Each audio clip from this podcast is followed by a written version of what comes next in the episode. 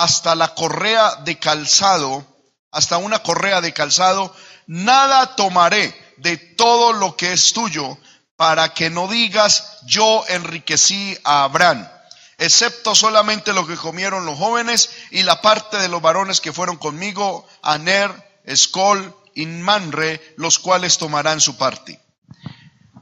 Yo no sé si usted entiende el contexto de la historia.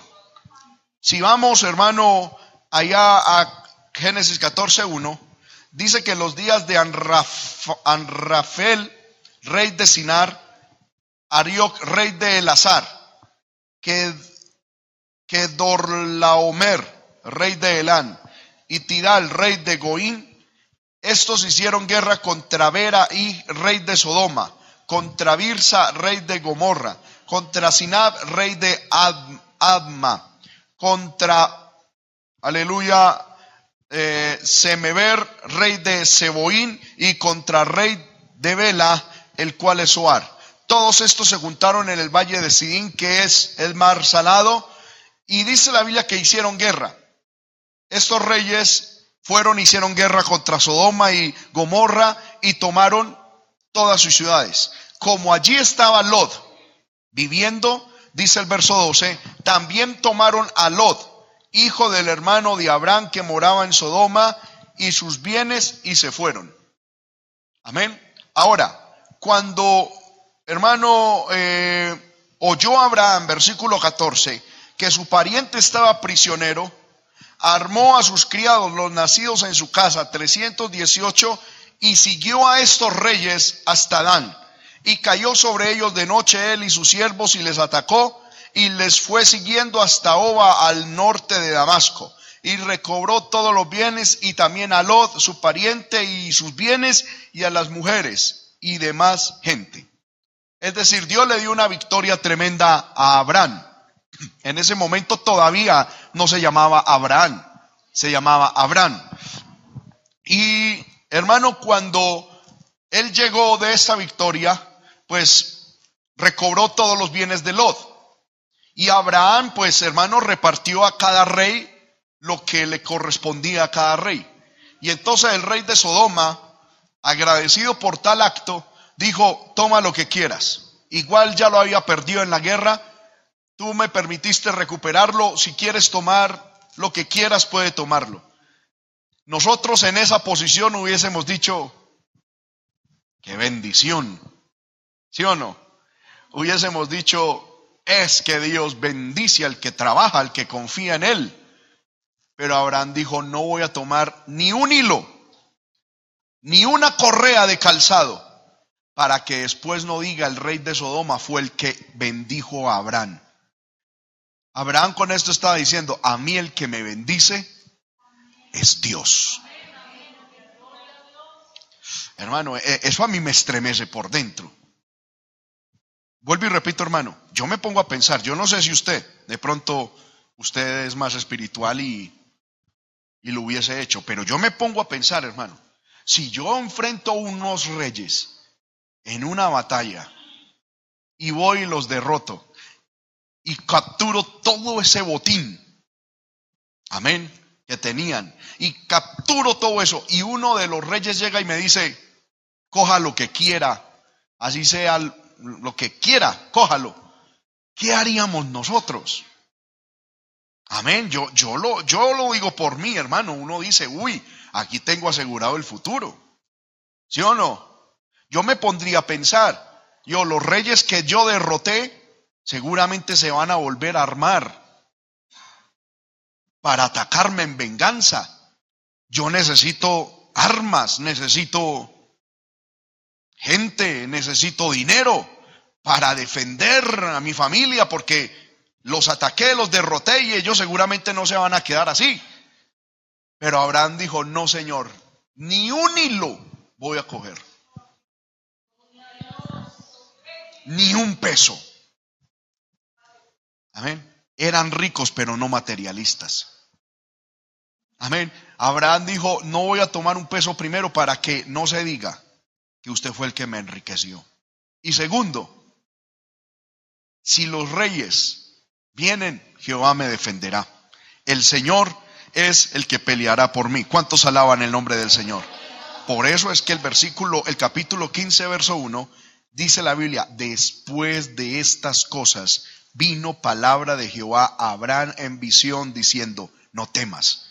Es decir, Dios mismo diciéndole, no permita el miedo en su corazón, porque yo soy tu escudo, tu galardón y tu galardón será sobremaneramente grande.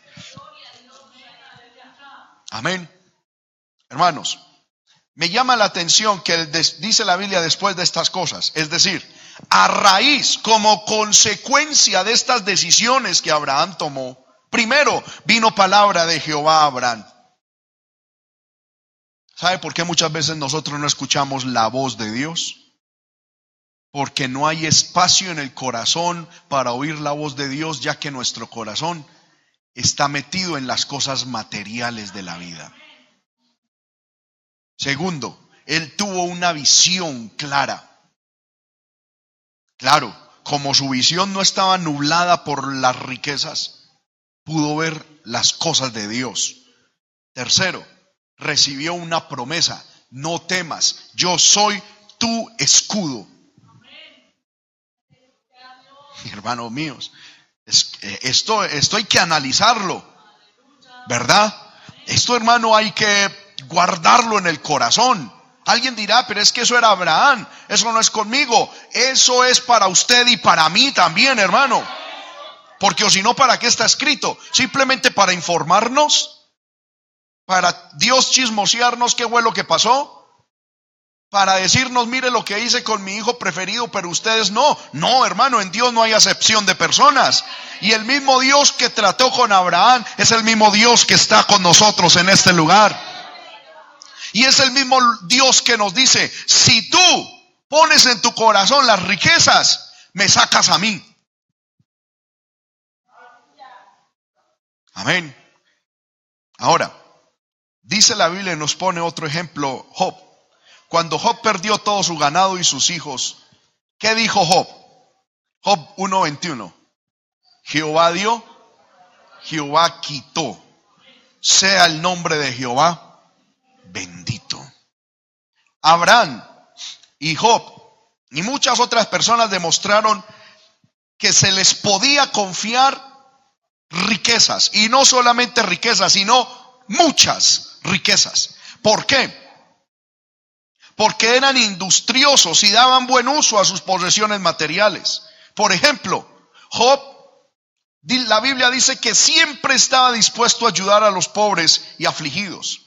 Job 29, 21 al, eh, Job 29, 12 al 16. Job era una persona supremamente generosa. Él no era una persona que entre más tuviese, más almacenaba, sino que entre más tuviese, ¿qué más hacía? Más daba, más daba, dice la Biblia. Yo libraba al pobre que clamaba y al huérfano que carecía de ayudador. Leamos hasta el 16. Aleluya. El versículo 13 dice, aleluya. Se, cambió la cita. Job 29, 13. Dice, la bendición del que se iba a perder venía sobre mí, y al corazón de la viuda yo daba alegría. Mire ese texto, hermano. Job nos enseña algo de que hay bendiciones que están en la parte económica, que están reservadas para ciertas personas. Pero cuando esas personas, Dios sabe, se van a perder, esa bendición no se puede perder con la persona. Dios la toma y se la da a aquel que esa bendición no la va a dañar o no lo va a dañar. La Biblia dice, Job dice, la bendición del que se iba a perder venía sobre mí. Dios sabe si con la bendición nos vamos a perder o vamos a permanecer. Ahora, muchas veces Dios en su presencia sabe que alguien con la bendición se va a dañar. Por lo tanto, no se la da. Ahora, si esa persona insiste en la bendición, insiste, insiste, Dios que es juez justo, se la da, pero esa persona se pierde porque no sabe tener la bendición. Ahora, esa bendición no se pierde con el que se pierde. Dios la quita y se la da a alguien que sabe que se va a mantener. Y Job dice, no solamente Dios me bendecía a mí, sino que la bendición del que se iba a perder venía a mí. ¿Y qué hacía Job con esa bendición? ¿A guardarla? ¿Qué hacía? Al corazón de la viuda, me pasaron el texto muy rápido, al corazón de la viuda yo daba alegría. Luego sigue diciendo el 14. Me vestía de justicia y ella me cubría como manto y diadema era mi rectitud. Versículo 15. Dice, y era ojos al ciego, pies al cojo. Y el 16, y a los menesterosos era padre. Y de la causa que no entendía, me informaba con diligencia. Y él apoyaba las causas. Amén. Porque hay gente, hermano, que espera que Dios le bendiga, pero para almacenar, almacenar, tener, tener. Y eso es un mal principio. El Señor dice, así no se puede. En la medida, hermano, en que Dios a usted le dé, dé. Y con eso Dios a usted le prueba el corazón. Y así usted le demuestra que usted puede. Que eso no le está doliendo en el corazón. Ahora, muchas veces Dios le da uno uno da y vienen circunstancias difíciles. Amén. Y Satanás llega y le dice, ¿y no pues qué estás dando? ¿En dónde está la bendición de Dios? Todas esas son circunstancias que Dios permite en el corazón para que mostremos qué hay ahí, si de verdad podemos con una bendición o no. Si como Job podemos decir, Dios dio, Jehová quitó, sea el nombre de Jehová bendito. O de pronto somos como aquellos que, decimos, yo no sé entonces esto como que no funciona. Esto, mire, yo di, yo, yo soy fiel, yo doy a la obra y mire la circunstancia que me llegó. Amén. Dios prueba el corazón. Y en medio de esa circunstancia, hermano, uno siempre tiene que alabar a Dios. ¿Cuántos alaban el nombre del Señor? Aleluya. Hermano, en vista de la actitud correcta de estos siervos suyos, que había una buena razón para que Jehová los protegiera de los hombres egoístas y codiciosos que querían defraudarlos. El Señor prometía que si Israel hubiese sido obediente o fuera obediente, prosperaría. Como en el caso de los fieles patriarcas, la prosperidad material de los israelitas dependían que se mantuvieran en buena relación con Dios. Moisés aconsejó enérgicamente al pueblo de Israel que recordasen que era Jehová su Dios quien les daba poder de hacer riqueza. Deuteronomio 8:18. Amén. Deuteronomio capítulo 8, versículo 18. Dice la palabra de Dios. Acuérdate de Jehová tu Dios porque Él te da el poder para hacer las riquezas. Es, en ese texto, eh, hermano, yo encuentro tres puntos importantes. Primero, Moisés le está diciendo al pueblo, acuérdate que la bendición viene de quién. Hermanos míos, póngame cuidado a esto. Ya lo he enseñado, pero es necesario volverlo a enseñar. La bendición no viene de un trabajo. La bendición viene de Jehová. Amén. No es de un estudio, no es de unos buenos contactos. La bendición viene de Jehová, de Él, de Él.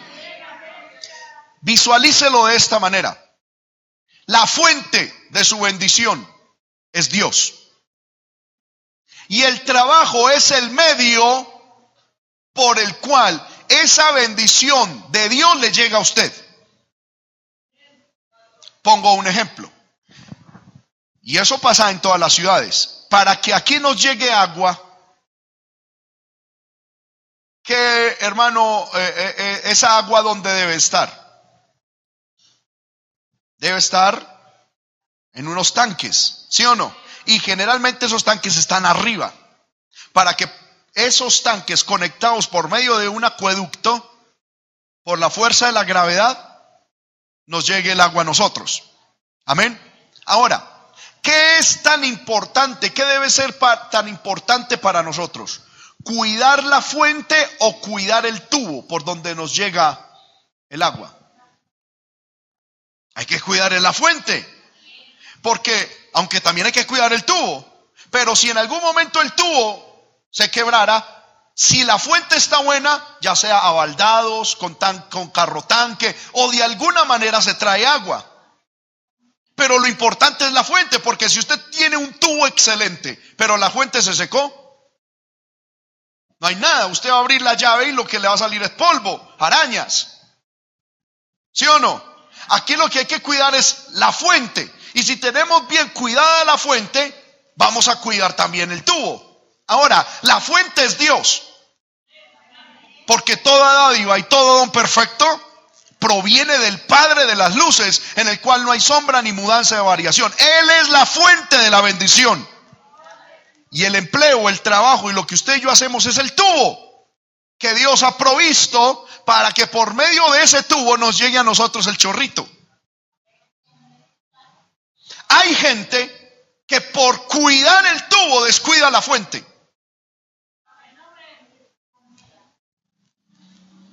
¿Sí me hago entender? Y no es así. El trabajo hay que cuidarlo. Pero hay que cuidar la fuente, hay que honrar a la fuente. Hay que cuidar a Dios, que es la fuente de todo bien.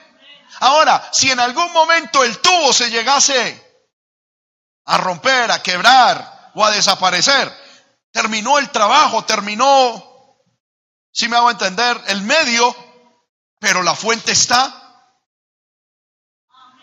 brotando bendición. Y sea que la fuente utilice cuervos, Muchas veces Dios produce milagros, pero que nos morimos de sed y de hambre, no, porque la fuente todavía está produciendo. Tenemos que enfocarnos es en cuidar la fuente, no el tubo. Amén. El pueblo de Dios, hermano, ha perdido el enfoque de eso. Y estamos, hermano, y perdemos a Dios, perdemos el culto, perdemos la, la, iglesia, perdemos la santidad por mantener un tubo. No, que el Señor reprenda al diablo, pueblo de Dios. Cuida la fuente, cuida tu comunión con Dios, cuida tu santidad, honra a Dios por encima de todas las cosas. Que desde que la fuente esté brotando bendición, hermano, de alguna manera nos llega. Amén. Aleluya. Por eso Moisés le dice al pueblo, acuérdate que la fuente es Jehová, es Dios.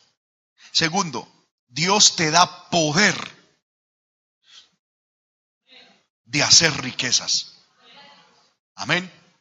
Es decir, Dios da la capacidad. La palabra poder es una palabra que indica capacidad, habilidad de hacer riquezas. Eso es algo que Dios da.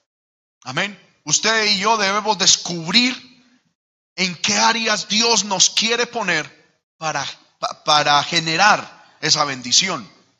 El problema es que hay gente que no está en el lugar donde Dios lo quiere tener. Amén. Mire, hermano, yo en estos días he pensado mucho sobre este tema. Yo he visto gente que, hermano, por ejemplo, eh, conocí la historia de un hombre que vendiendo hielo se hizo multimillonario. Amén. hermano, ¿quién va a pensar que vendiendo hielo pero Dios le dio esa idea creativa y esa habilidad para hacer ese negocio. Vaya uno, póngase a vender hielo y el que queda congelado es uno. ¿Sí o no? Porque no es lo de Dios para uno. Yo, hermano, encontré en esta semana o en estos días, hemos visto, hermano, cómo Dios bendijo a una familia vendiendo empanadas.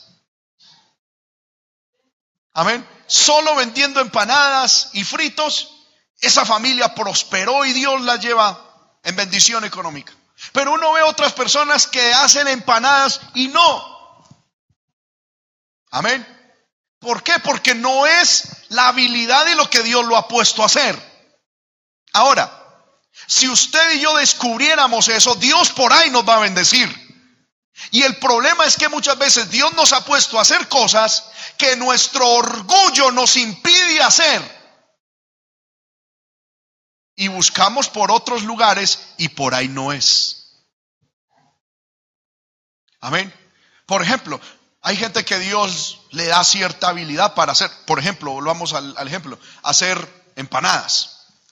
Y algunos dicen, pero ¿yo empanadas? ¿Y venderlas? Uy, no, qué oso. Yo quiero es, mm, yo quiero es, no sé, dígame en un oficio, por ejemplo, eh, eh, yo, a mí lo que, lo que yo quiero es ser mecánico. Y hermanos se meten cursos en internet, en una universidad, en tal instituto y sacan y no les sirve de nada porque Dios no los quiere ahí. Y le dan, hermano, pero yo tengo esa pared llena de títulos, hermano, yo y nada sale. Es que no es, esa no es la habilidad, ahí no está la capacidad que Dios le dio a usted para ser bendecido. Amén. No es ahí. Usted tiene que descubrir dónde es que Dios lo puso. Y donde Dios lo haya puesto, sea fiel. Hermano, que es que Dios me puso a vender hielo. Con hielo Dios te bendecirá. Porque es que la, eh, no es el tubo, es la fuente. Amén. Pero muchos dicen, hermano, pero yo, ¿cómo voy a ser bendecido así? Es que falta confianza en Dios. Entonces, lo primero que Moisés le está diciendo al pueblo es, la fuente es Dios.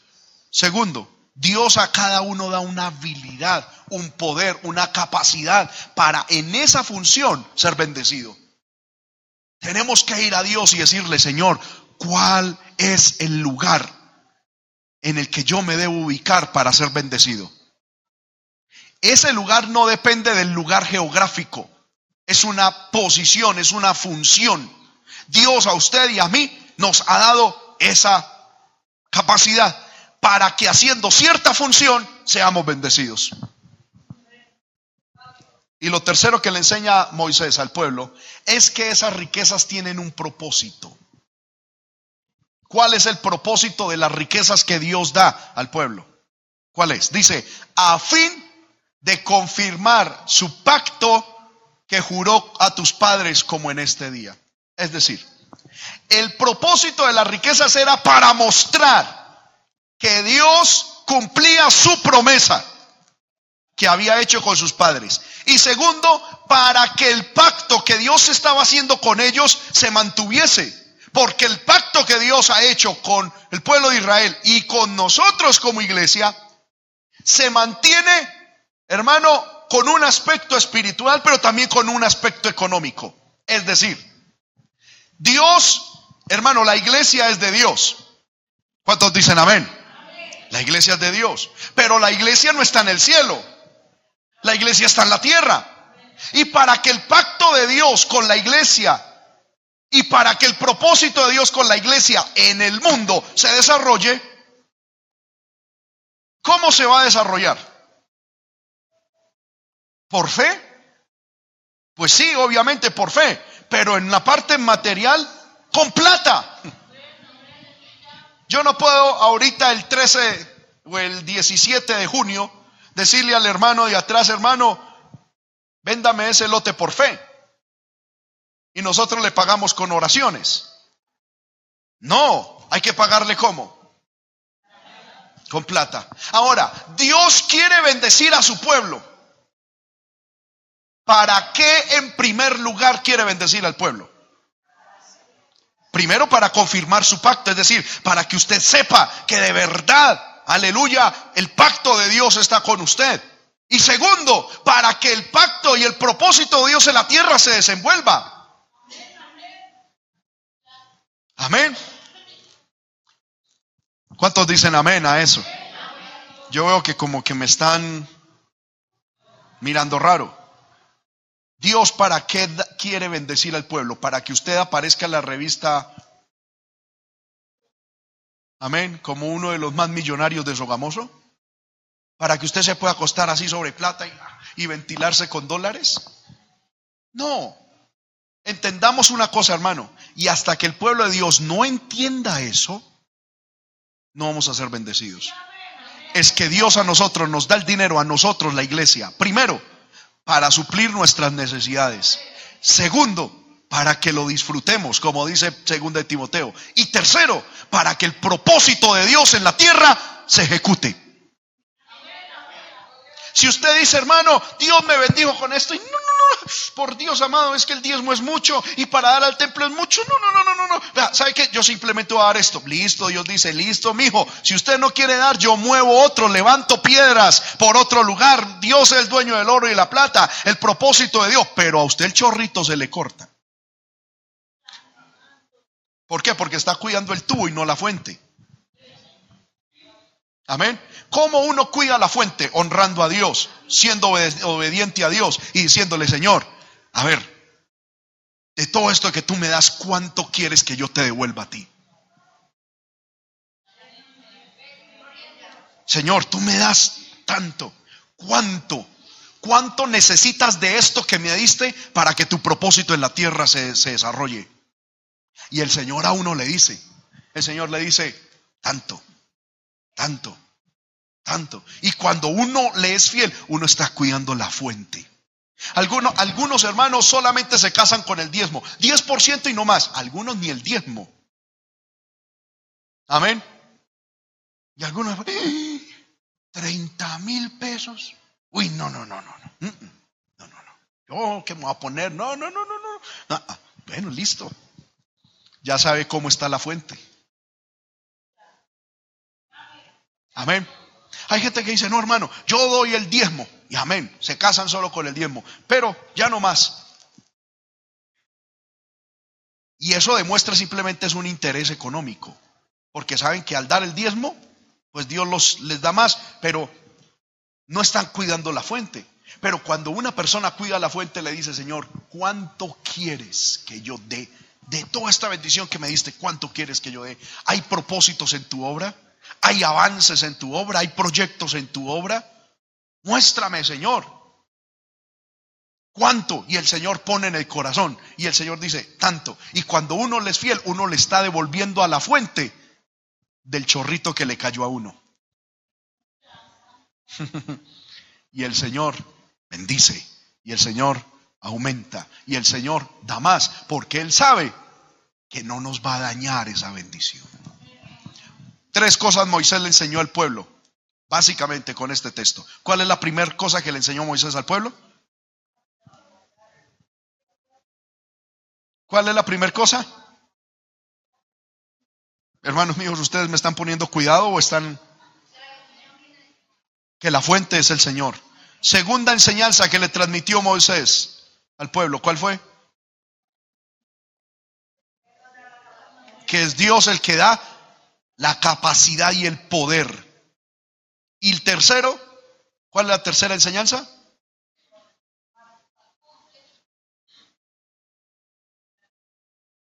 Que esas riquezas Dios las da con un propósito. Por favor, hermano, digámoslo de nuevo. A ver, yo quiero, los caballeros, respóndanme. ¿Cuál es el primer enseñanza de este texto?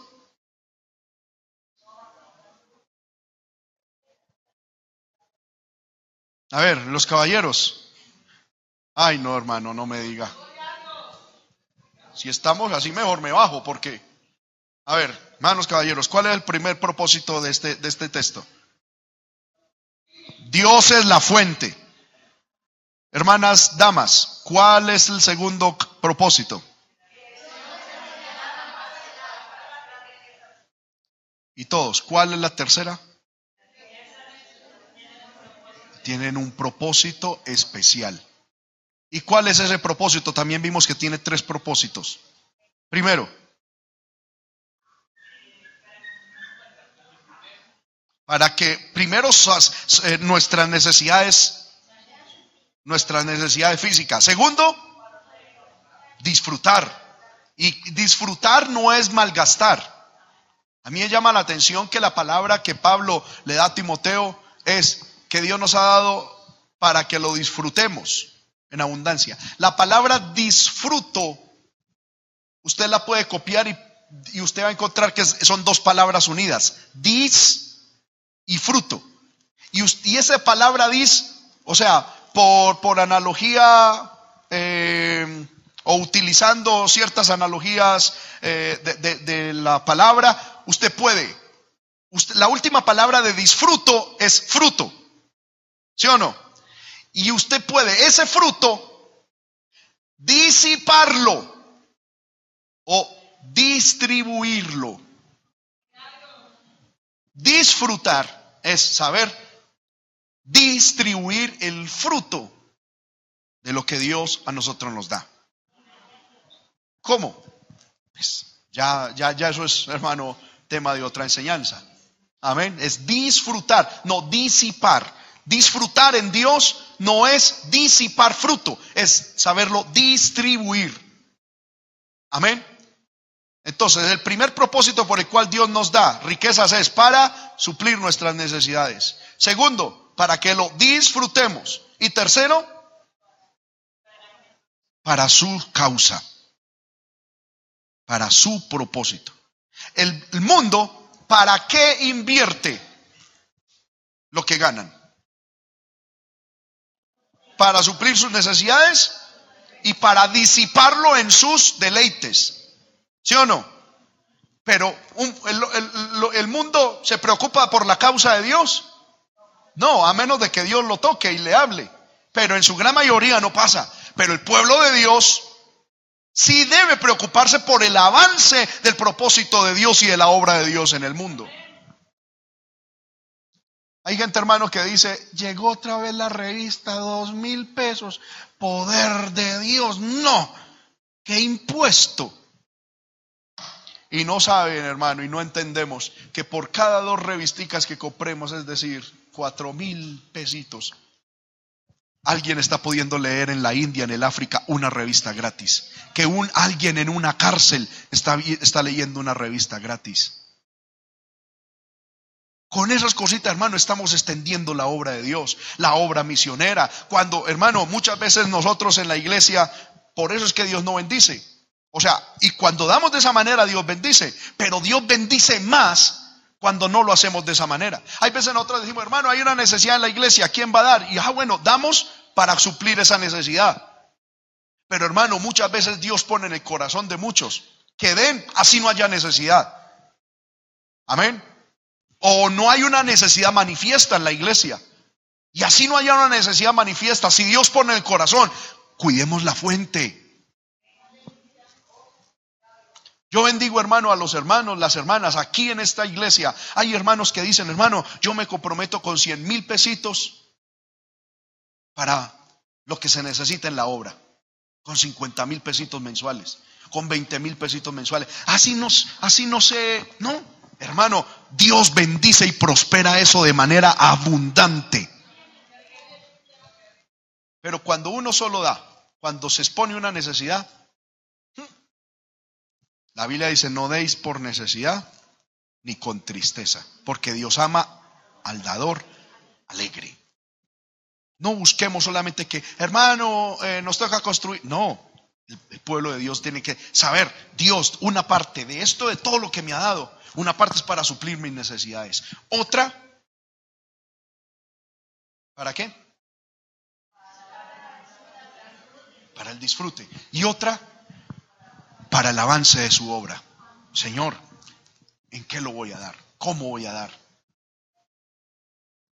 Amén. Eso es lo que está enseñando Moisés al pueblo. Espero que le haya quedado claro. Amén. Aleluya. Entonces, hermano, podemos examinar muchos más casos. Salomón, David.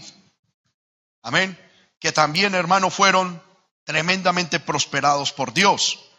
Aleluya. Con esto les estoy, hermano, enseñando de que las riquezas son parte de la bendición. Y un bien confiado por Dios al hombre. Sin embargo, esas riquezas tenemos que entender no son nuestras. Nosotros somos administradores, no dueños de esas riquezas. Por eso el cristiano que no es capaz de decir, Señor, ¿cuánto quieres que yo dé a tu obra? Independientemente del diezmo y la ofrenda, sino, Señor, ¿quieres que yo dé algo? ¿Hay algo que pueda, hay, hay algún propósito que necesites en que yo pueda apoyar?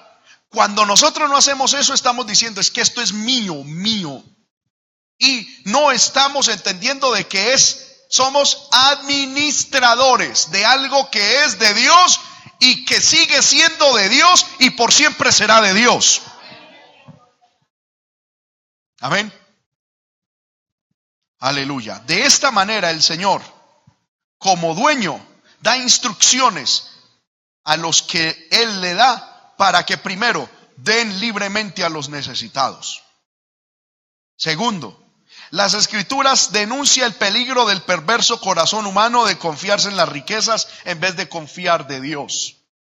Tercero, el poseedor de riquezas puede ensoberbecerse por las riquezas hasta el punto que el Señor Jesús señala la dificultad de la salvación de los ricos.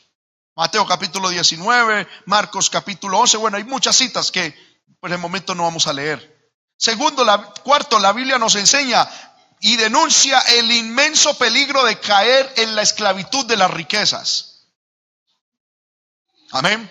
Quinto, refiriéndose a los creyentes ricos, el apóstol Pablo da instrucción a Timoteo, primera de Timoteo 6, 18 al 19, diciendo a los ricos de este siglo, manda que no sean altivos, ni pongan la esperanza en las riquezas, que son inciertas, sino que pongan la esperanza en el Dios vivo, que hagan bien, que sean ricos en buenas obras, dadivosos, generosos. Amén. Y el Señor Jesús es puesto como ejemplo en segunda de Corintios 8:9, donde dice, "Ya conocéis la gracia de nuestro Señor Jesucristo, que por amor a vosotros se hizo pobre siendo rico. Sexto, la Biblia no condena en absoluto la, posición, la posesión de las riquezas, pero sí el mal uso de ellas. Amén. También condena su mala adquisición. Es decir, toda adquisición de riquezas de manera mala, Dios la prohíbe y la cancela ya sea por avaricia. Proverbios 28, 22. Miremos qué dice la palabra. Que la Biblia condena la adquisición de riquezas por avaricia. Proverbios 28, 22. Si apresura a ser rico el avaro y no sabe que le ha de venir pobreza. Hay gente que quiere ser rica, no para tener para dar a la obra de Dios, sino porque es que Julanito también tiene, entonces yo también tengo que tener. Es la envidia, la avaricia. Hay gente, hermanos, que aún dentro de la familia viven en competencia. Uy, mi papá se compró una moto, mi hermano tiene una bicicleta, por lo menos yo tengo que tener un triciclo. Amén. Yo no me puedo quedar atrás. Los otros sí prosperan y yo no. Una avaricia, una envidia diabólica. Y él, eso es diabólico. Algunos dicen, no hermano, eso es visión, eso no quedarse uno atrás. No, es que Dios no nos trajo a este mundo a competir con nadie.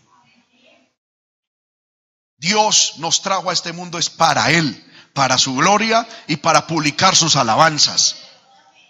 Yo me tengo que superar es a mí mismo en la medida en que Dios me permita hacerlo, pero a nadie más. Y hay gente que ha llenado su corazón de avaricia y no saben que las riquezas que consiguen movidos por la avaricia, a la postre le ha de venir pobreza. El Señor condena la mala adquisición de riquezas por medio del engaño. Jeremías 5:27.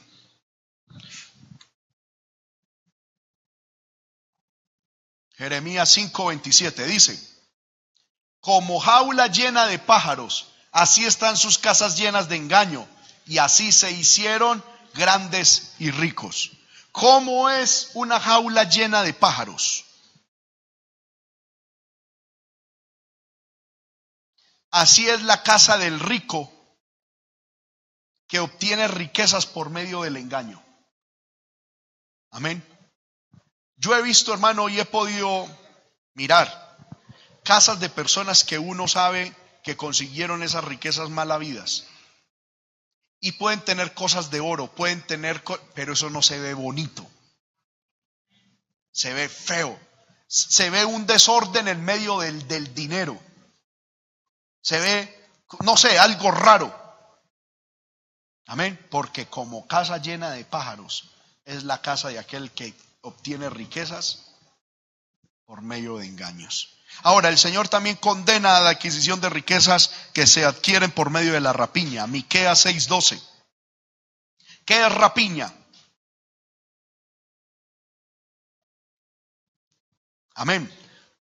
Por ejemplo, se dice que hay aves de rapiña. ¿A qué se refiere?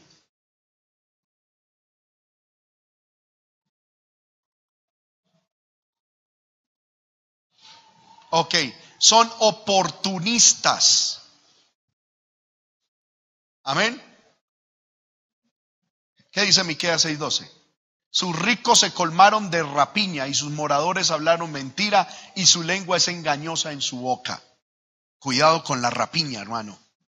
Amén. Que de pronto usted tiene algo para vender, tiene un carro y se da cuenta de que la persona que a la que usted le va a vender el carro no sabe nada y entonces dice, upa, aprovechémonos de este marranito, decimos en nuestro, en nuestro argot. ¿sí? Ese carro vale 3 millones, vendámoselo en 7. Eso mandémoselo lavar para que se vea bonito y para que el otro quede impresionado. Eso se llama rapiña.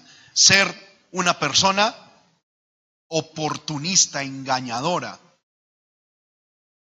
Amén.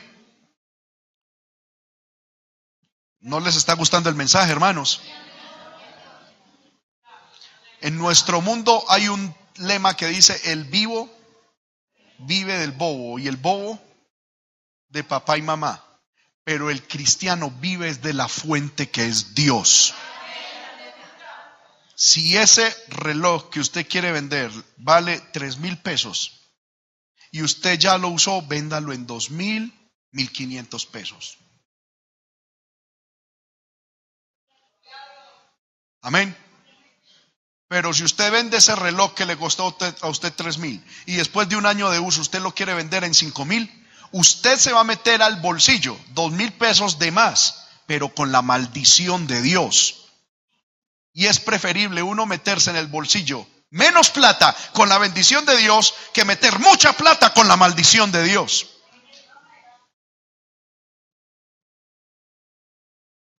Hermanos míos, cuidado con tener riquezas a base de opresiones.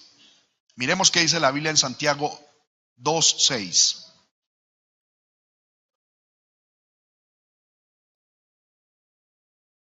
Quiero ir despacio para que vamos digeriendo, digeriendo. Amén. Absorbiendo, estudiando la palabra, meditándola. ¿Qué dice Santiago 2.6?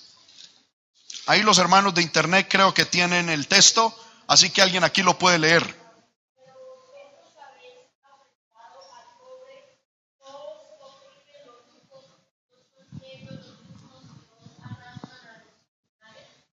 Amén.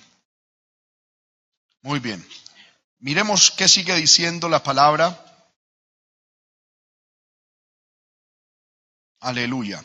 En Santiago 5.1 que habla de las riquezas que se tienen mediante opresión.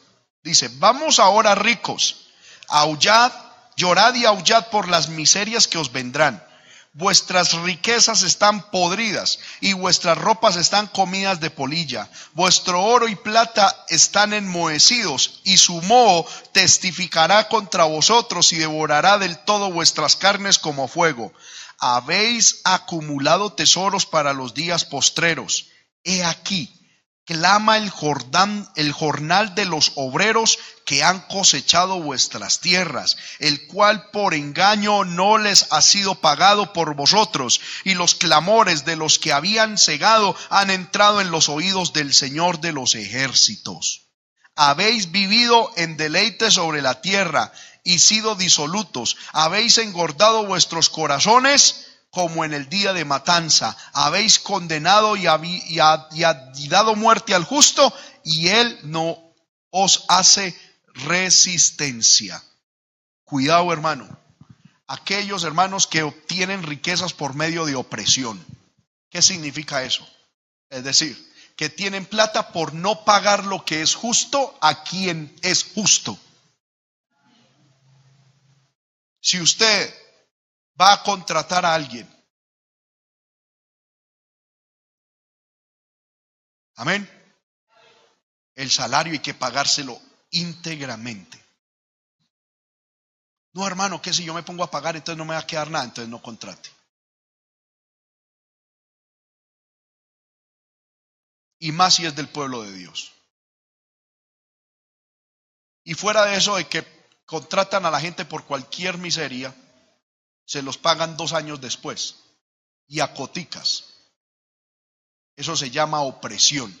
Y usted puede decir, uy, hermano, veas, yo tan astuto, con esa plata que hubiese pagado, hermano, mire, me compré un carro, me compré esto, me compró lo otro. Ese dinero es mal habido, porque no, le, no es suyo, es de alguien. Hermano mío, si yo quiero decirles algo, yo no sé si solamente es aquí en Boyacá y, espero que, que, no sea en el pueblo de Dios. No lo he visto en otros lugares, de pronto sí. De pronto no lo he visto en otros lugares porque tampoco he estado mucho en ese mundo. Pero hoy en día, hermano, alguien va y, por ejemplo, le compra, amén, eh, a crédito algo a alguien. Y entonces dice, hágale que mañana le pago. Por aquí se utiliza mucho eso, ¿verdad? Que tráigame un bulto de papa y entre una semana lo pago, o mañana lo pago, y ahí vamos cuadrando. Amén.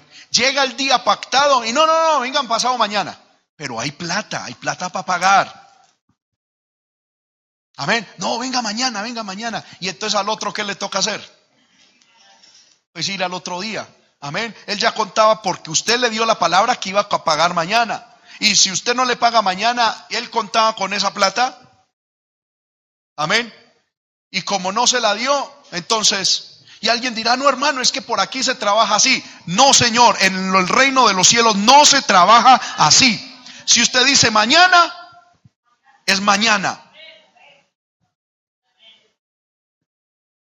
Amén. ¿Cuántos dicen amén? Hermano, pero es que los impíos trabajan así, pero es que usted, o es un impío usted. Y yo pienso que usted es hijo de Dios, una hija de Dios. En esas áreas tenemos que marcar diferencia. Si usted dice pasado mañana y le aceptan, pasado mañana tiene que cumplir con su obligación. No, hermano, es que por aquí eso uno va, eh, lleva a la gente, ellos saben que, que, uno le dice mañana, pero eso significa entre dos meses y es que yo puedo trabajar esa platica, esto y lo otro. Eso se llama oprimir al necesitado. Y usted teniéndola ahí, eso es injusto. Si usted dice mañana, mañana. Ahora, si usted quiere poner a trabajar la platica, dígale, mire, ¿sabe qué? Se lo pago en un mes. Y si él acepta, pues, amén, ya es diferente. Pero usted dice, usted dice, se lo pago mañana, pero en su corazón sabe, no, yo lo llevo ahí en 15 días. Eso se llama opresión, engaño, rapiña. Y esas riquezas obtenidas de esa manera se pudren Amén. Eso le sale moho, eso desaparece, se lo come. Amén, se pierde rápidamente. Por eso hay gente que, hermano, cuando termina el mes, hermano, hacen sumas. hermano, en este mes 25, 30 millones, pero ¿dónde hay eso si ni, ni un me comí? Mm, examine que hay algo sospechoso. Sea, seamos rectos seamos honestos, transparentes con lo que es de Dios y con lo que le corresponde al hombre. Amén. Porque hay gente también así, hermano, uy, me toca, o sea, voy a dar de diezmo, yo quiero dar el diezmo, pero uy, son, no, pongo un ejemplo, 300 mil pesos. Hmm, no, yo los voy a dar, pero no, ¿sabe qué voy a hacer? Los doy la otra semana. Yo pongo a trabajar estos 300 mil y estos 300 mil. No, la Biblia prohíbe eso.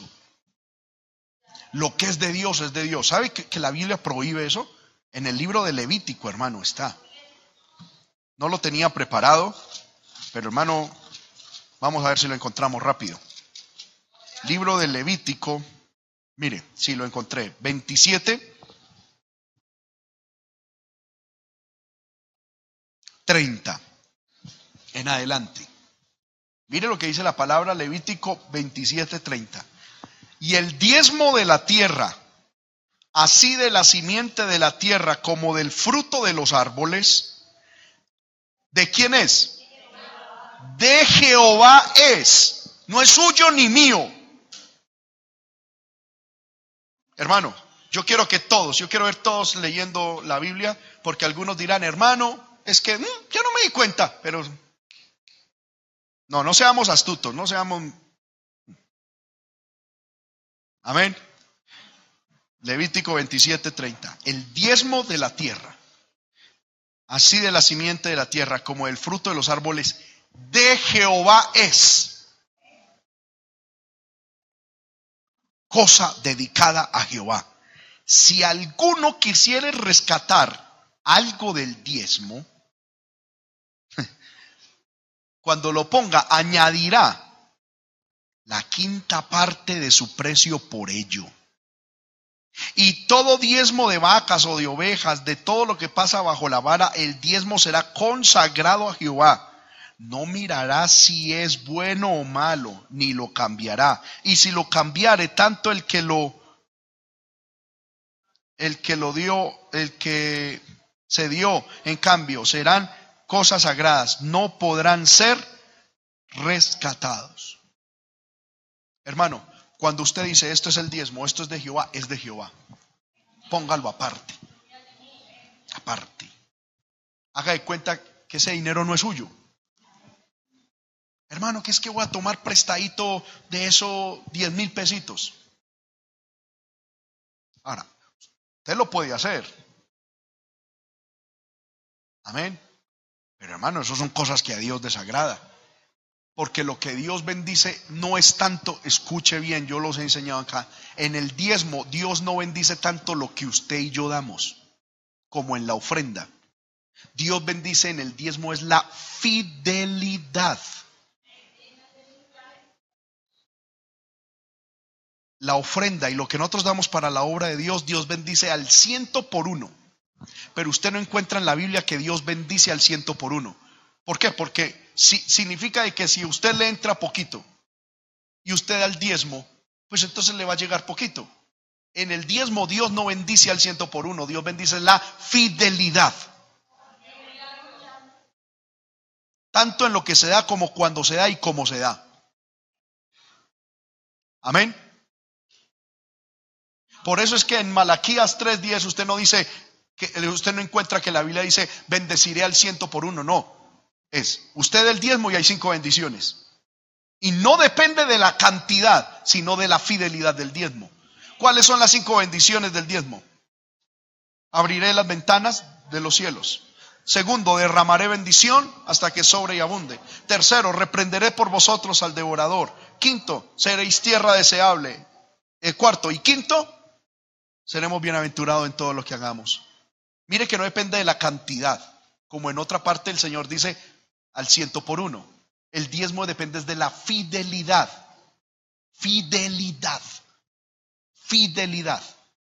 Si somos fieles en el diezmo, tanto en lo que corresponde, como en el tiempo que hay que darlo, como en la forma que hay que darlo, le mostramos a Dios fidelidad y Dios nos bendice con esas cinco bendiciones. Lo que es la ofrenda para Dios, su adoración y ofrendas para el templo, Dios las bendice al ciento por uno. Amén. Amén.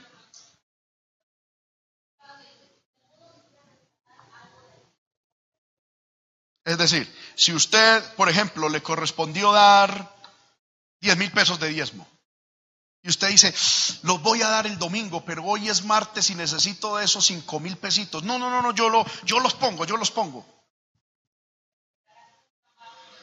Amén. ¿Qué significa?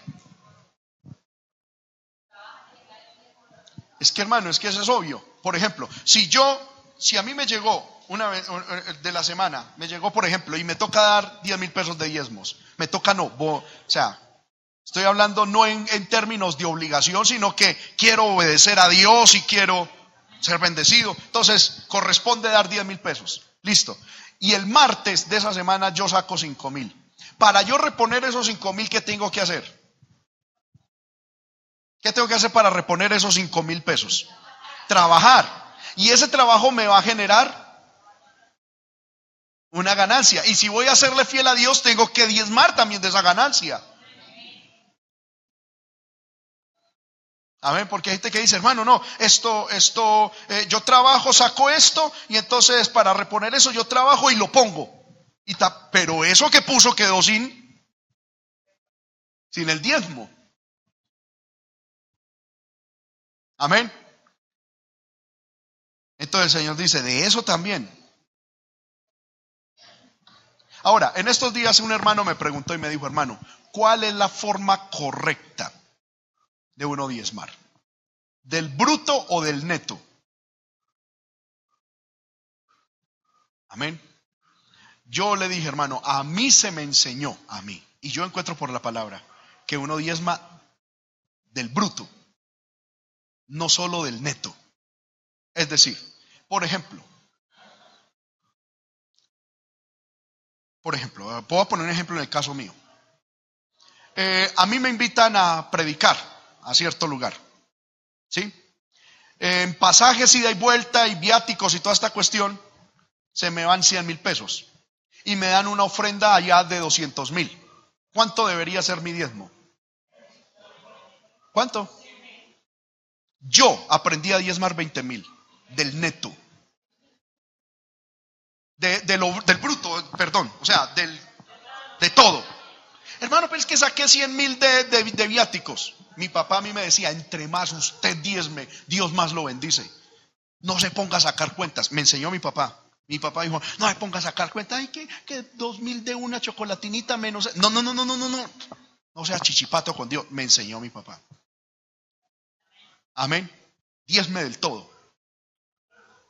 Lo vi en un, en un hermano que también hizo la pregunta en una iglesia que pastoreó mi papá. Y él decía, hermano, yo diezmo de lo que me llega o de, del salario integral. Mi papá dijo, eso es muy suyo. Pero usted quiere ver bendición de Dios. Del salario integral.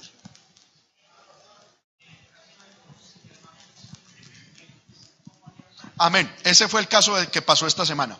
Yo le dije, hermano, porque iba a empezar a hacer el negocio, apenas iba a empezar. Me dijo, hermano, invertí un millón.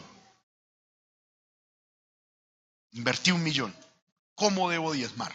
Yo le dije, hermano, como usted quiera. Usted verá si saca la ganancia o al final de mes diezma de todo lo que entró. Y me dijo, y le puso a pensar, digo, hermano, pues yo a diezmar de todo lo que entró, porque así queda bendecida el, el capital. Yo le dije, Perfecto. Si usted lo hace el primer mes, ya su capital quedó bendecido, quedó involucrado. De ahí en adelante empiece a diezmar de la ganancia, porque ya el capital, si me hago entender, quedó involucrado. Y me dijo, hermano, lo voy a hacer así. Y amén. Pero eso ya es muy personal. Es decir, yo no estoy diciendo aquí nada. Eso ya es muy, Dios toca a cada uno y esto es algo muy personal. Yo, personalmente, yo no soy capaz de sacarle cuentas a Dios. Se lo digo, hermano, muy yo, muy yo. Hermano, que es que el diezmo son 2.723 pesos. ¿Dónde consigo tres pesos? ¿Dónde consigo tres pesos? A ver, a ver, a ver. No. Yo, o sea, mi papá a mí me enseñó, y lo encuentro en la palabra, que Dios bendice al que, al que le da. Amén. Diezmo del bruto y con cifras redonditas. dándole más a Dios, siempre dándole más, dándole más, dándole más. Y uno ve la bendición de Dios, hermano. Amén. Pero hay gente, hermano, que se pone exactica la gotica. A ver, es, el 10% de la gotica que me cayó, entonces, uy, no se me fue. no. hermano. Eh, hay que cuidar la fuente. Bueno, eso es ya muy suyo. Yo lo digo mi experiencia, mi experiencia. Se, se, lo digo aquí delante de Dios y mi esposa es testiga de que mi oración es, Señor, ayúdame a dar más a tu obra. Y mi esposa es testiga que cada rato yo le digo, amor, ¿cómo hacemos? ¿Cómo hacemos para dar más a la obra? Ella está aquí, es testiga que, que, estoy. ¿Cómo damos más? ¿Cómo podemos involucrarnos más? Yo quisiera dar más para la obra. ¿En qué nos podemos como... Amén. Para poder dar más a la obra. Yo quiero dar más a la obra de Dios. Porque entiendo que entre más uno le dé a Dios, hermano, Dios no se queda con un centavo. Y lo hago para engrandecer la obra de Dios y para que Dios me siga dando, para seguirle dando porque me alegra ver el propósito de Dios cumplido. Me, fascina ver, hermano, cómo Dios lleva su obra adelante, las almas salvadas, la gente eh, recibiendo la palabra. Hermano, eso es, yo no sé, eso produce satisfacción, alegría en mi corazón. Amén. ¿Cuántos alaban el nombre del Señor? Eso fue ahí una, una enseñanza sobre eso de manera particular. Pero cada cual mira lo que Dios le enseña. Amén. Si usted dice, no, hermano, yo dar solo de la ganancia, amén, no hay problema, sea fiel a Dios. Amén. Séale fiel a Dios. Les contaba el testimonio de Medellín, un hermano decía, hermano, es que decía, a mí la colilla de pago dice que el salario integral es tanto, pero de ahí me deducen yo no sé qué, me deducen yo no sé qué y me deducen yo no sé qué. Y entonces me llega tanto, yo de eso estoy diezmando. Y dijo, pero hermano, en estos días me puse a pensar, yo dije, pero es que Dios a mí también me bendijo con eso que me dedujeron. Porque ahí está mi salud, la salud de mi familia. Ahí está yo no sé qué, yo no sé qué, yo no sé qué. Y, me dijo, y le dijo a mi papá, hermano, entonces yo puedo diezmar de lo, del total. Y mi papá dijo, pues hermano, así lo hago yo. Amén. Porque hermano, si uno diezmara de lo neto, imagínese que aquí nosotros dijéramos, bueno hermano, lo que entró a la iglesia, menos servicios, menos esto, menos lo otro, menos lo otro, hermano, mandaría uno nada. No, nosotros diezmamos es de todo. Yo he conocido pastores que hacen eso, que, que, sacan que los servicios de la iglesia, ¿sí? Que porque eso es aparte que eso es aparte. No, por Dios, yo sería incapaz de, hacerle esas sumas a Dios y esas restas cuando Él lo único que hace es saber conmigo es multiplicar y multiplicar y multiplicar. Sin embargo, esto lo enseño a su libre criterio. Amén. Muy bien, hermano. Estamos viendo que el problema no son las riquezas, sino el amor a las riquezas. Y yo quiero rápidamente, se me fue el tiempo, hermano, pero en 20 minuticos, media hora que me resta, quiero estudiar con ustedes las consecuencias que vivió un hogar que tenía en primer lugar las riquezas. Vamos al libro de Josué. Esa historia, hermano, a mí me ha impactado. La leo y la releo y la releo y siempre el Señor me habla. Jueces capítulo 17. Jueces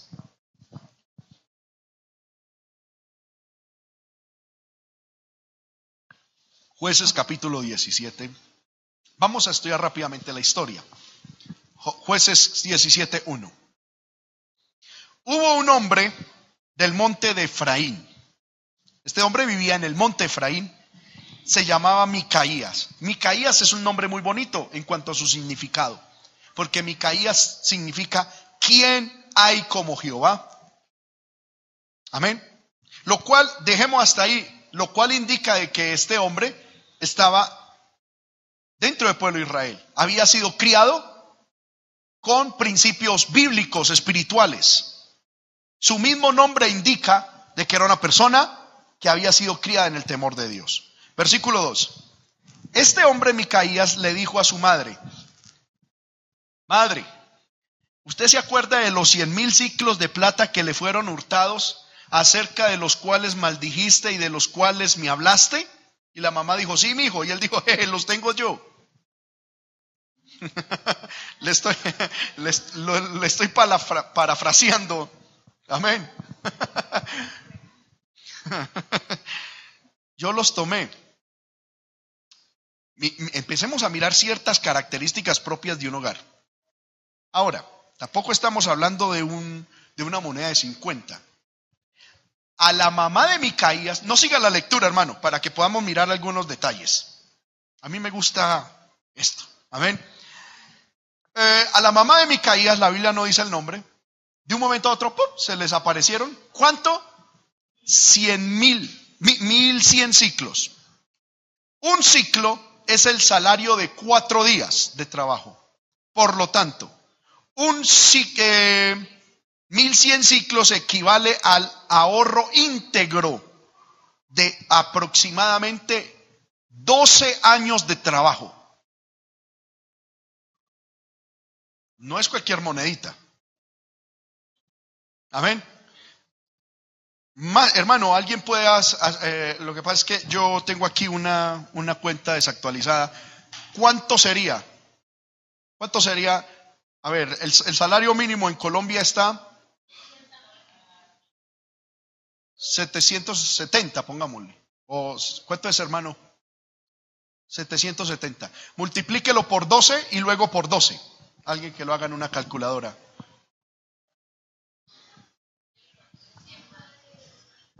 ¿Cuánto? 110 millones. Amén. Estamos hablando de una plata significativa. Amén. Pongámosle más de 100 millones de pesos. Para los hermanos que nos vienen en otros países aproximadamente, pongámosle en dólares 30 mil dólares. No es insignificante la suma. Pero a mí me llama la atención de que esta mujer cuando vio, seguro lo tenía bajo el colchón o bueno, no sabemos dónde. Amén. Cuando fue un día a revisar, ya no estaba su platica. Y la Biblia dice que esta mujer empezó a maldecir al que se le robó la plata. Y yo me imagino que esta mujer dijo, maldito el que se me haya cogido la plata, que le caiga. Amén. Que se vaya a vivir con él la suegra, que, bueno, y empezó a maldecirlo. A maldecirlo, a maldecirlo, con esa ira. Y quedó así, y ella como que descansó maldiciendo. Eso indica de que aunque era una plata significativa, hermano, pero, pero que el corazón estaba puesto en ese dinero. Amén. Empezó a maldecir sin pensar qué habrá pasado. Sí, empezó a maldecir. Cuando el hijo escuchó que la mamá maldijo al que se había robado la plata, resultó que el ladrón era el hijo. Imagínese ese hogar. Amén. Y el hijo resultó ser el ladrón. Cuando llegó y le dijo, mamá, yo escuché que usted maldijo al que le robó la plata. Sí, que le caigan las plagas de Egipto y las del Apocalipsis. Y que... Ay, mamá, yo cogí esa plata. Amén. Yo creo que la mamá dijo, ups. Amén. Y entonces ahí, para arreglarla, le dijo, no, bendito seas de Jehová, hijo, bendito seas de Jehová. Versículo 2. La madre le dijo, bendito seas de Jehová, hijo mío. Como ya había proferido una maldición con por, por, por una parte económica. Encontramos a una mamá que no le importaba maldecir a quien fuera con tal de que se le volviera su plata, y un hijo tan materialista que no le importó robarle a la mamá. En ese hogar, ¿cómo estará el corazón con respecto a la parte económica? Para ellos la parte económica era lo primordial. Ellos no dijeron, porque la Biblia dice que nosotros los cristianos debemos bendecir a los que nos hacen mal. El Hijo de Dios debe hacer eso. Hermano, que le robaron, bendiga al ladrón. Porque usted no sabe si es su propio hijo. Escuche bien, ¿y usted qué hace recuperando lo que obtuvo con un hijo maldito.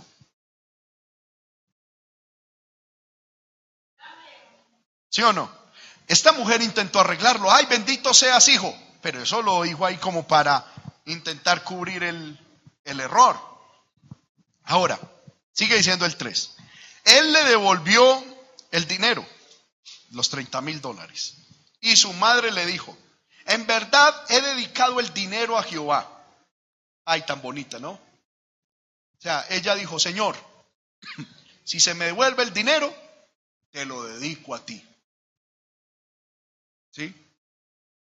Ahora dijo, como el que lo cogió fue mi hijo, entonces lo dedico a Jehová para que esa maldición no le llegue. Pero ¿cómo iba a manifestar ella esa consagración a Dios de esos 120 millones de pesos? ¿Llevándolos al templo y entregándolos por completo? No. Haciendo una imagen de talla y de otra de fundición. Es decir, ella dijo, yo se los consagro a Dios para que esa maldición que yo proferí no le llegue a mi hijo. Pero entonces yo voy a ser astuta. Yo no lo voy a llevar al templo. Me voy a hacer una imagen de talla y una de fundición. Y eso consagrado al Señor y tengo eso en mi casa. Amén. Es decir, yo no voy a perder esa platica. Mas él, eh, y entonces ella dijo, entonces te los devuelvo. Él entonces devolvió el dinero a su madre y tomó su madre 200 ciclos de plata. 200 ciclos de plata, ¿cuánto correspondería más o menos? Amén. Yo tengo aquí casi, casi 10 mil dólares. De esos, amén. Casi, casi 10 mil dólares. Y se los dio al un fundidor quien hizo de ellos una imagen de talla y una de fundición, la cual fue puesta en dónde. Lo que ella hizo fue poner en el lugar de la adoración su plata. No se puso a adorar al billete, a las monedas. Pagó para que le hicieran un, unos ídolos y los puso en su casa. Ella estaba adorando, era el dinero. ¿Sí o no? Ahora, ¿qué hizo con el resto? Este hombre, Micaías, tuvo casa de dioses. Mire ese término bíblico. Casa de dioses. Porque cuando en una casa, escúcheme bien hermano, la parte económica y material es lo más importante, esa casa es casa de dioses. Yo le pregunto a usted, hermano, hermana que está en este lugar, el 80% de lo que usted habla en su casa, ¿de qué tema es? Ese es su Dios.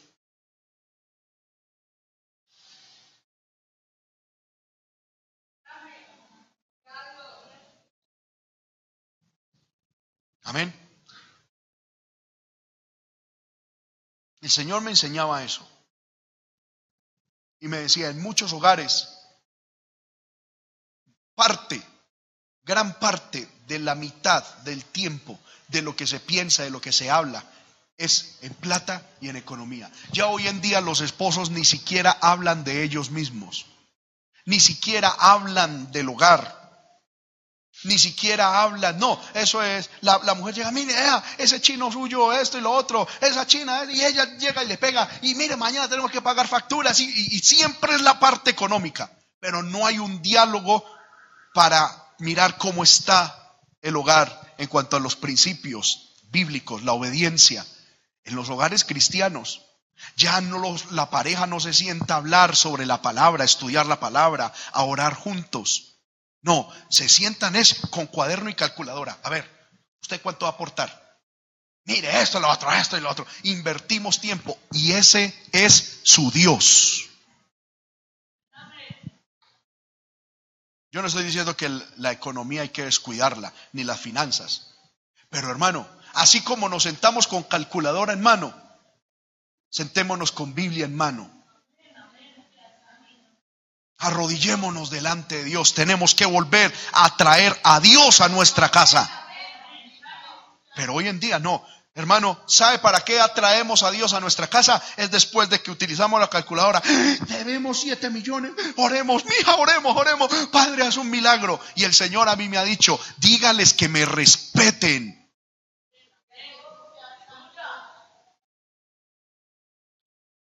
Amén.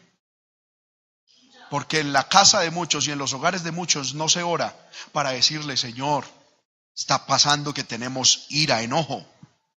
Hay una gritería en la casa. Señor, ayúdanos, perdónanos. Señor, el carácter. Señor, queremos obedecer tu palabra. No, hoy en día Señor, amado, Padre, plata, plata, plata, plata. Y la casa de muchos cristianos se ha vuelto casa de dioses. Donde Dios es un Dios. Donde la economía es otro Dios. Donde, hermano, la tecnología es otro Dios donde el descanso es otro Dios. Y se vuelve en casa de dioses. Hay un poco de dioses allá, un poco de dioses al cual se sirve en esa casa. Un tiempito se le sirve a Jehová Dios, otro tiempito se le sirve al Dios Mamón. ¿Saben ustedes cuál es el Dios Mamón? El Dios de las riquezas, lo dice Mateo. Otro, otro, otro, otro poquito se le sirve al Dios redes sociales, internet. Otro poquito al Dios sueño. Pero Josué dijo, yo y mi casa serviremos a Jehová. La casa de Josué, el hogar de Josué era la casa de Jehová. La casa de Micaías era casa de dioses. Yo le pregunto, hermano, ¿su casa es casa de Jehová o es casa de dioses? Amén.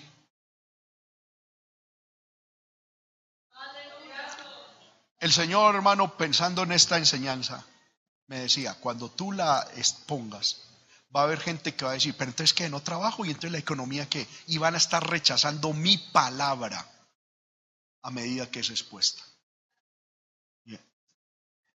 Y yo le digo a usted, hermano, sígala rechazando y siga poniendo su casa como casa de dioses y usted va a ver en qué va a terminar. Porque hoy estamos estudiando las consecuencias que vive un hogar que pone las riquezas en primer lugar. Muy bien, este hombre llegó y convirtió su casa en casa de dioses. Los dioses que estaban ahí representaban el dinero. Es decir, cuando ellos tuviesen algún tipo de necesidad, ¿será que iban a buscar a Dios? No, sabía que podían vender alguno de esos matachos. Ahí estaba su esperanza. Habían invertido casi 10 eh, mil dólares ahí, aproximadamente 30 millones de pesos. ¿Sí? Ahí estaba su esperanza, ahí estaba su vejez. Y no estaba en Dios. Ahora, como tenían más plata, ¿qué hicieron? Este hombre, versículo 5, tuvo casa de dioses e hizo efod y terafines y consagró a uno de sus hijos para que fuera qué? Su sacerdote. No para que fuera sacerdote de Jehová, sino su sacerdote. ¿Qué significa esto? Que el hijo de él adoraba a sus dioses. ¿Sí?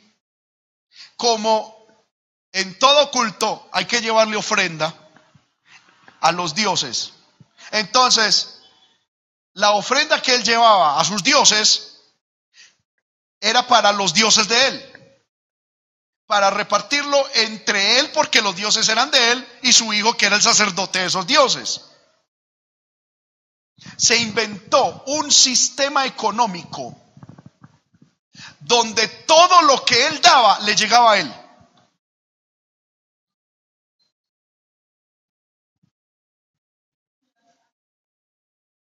Por eso es que estoy diciendo que este hogar puso la economía en primer lugar.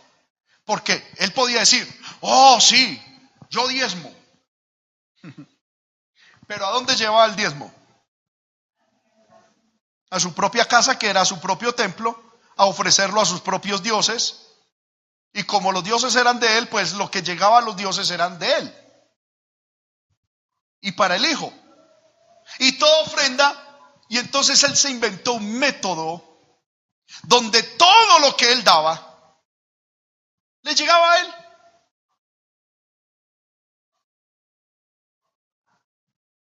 Amén. Qué terrible, hermano. Qué terrible que eso hoy en día hay en el pueblo de Dios también está. Amén.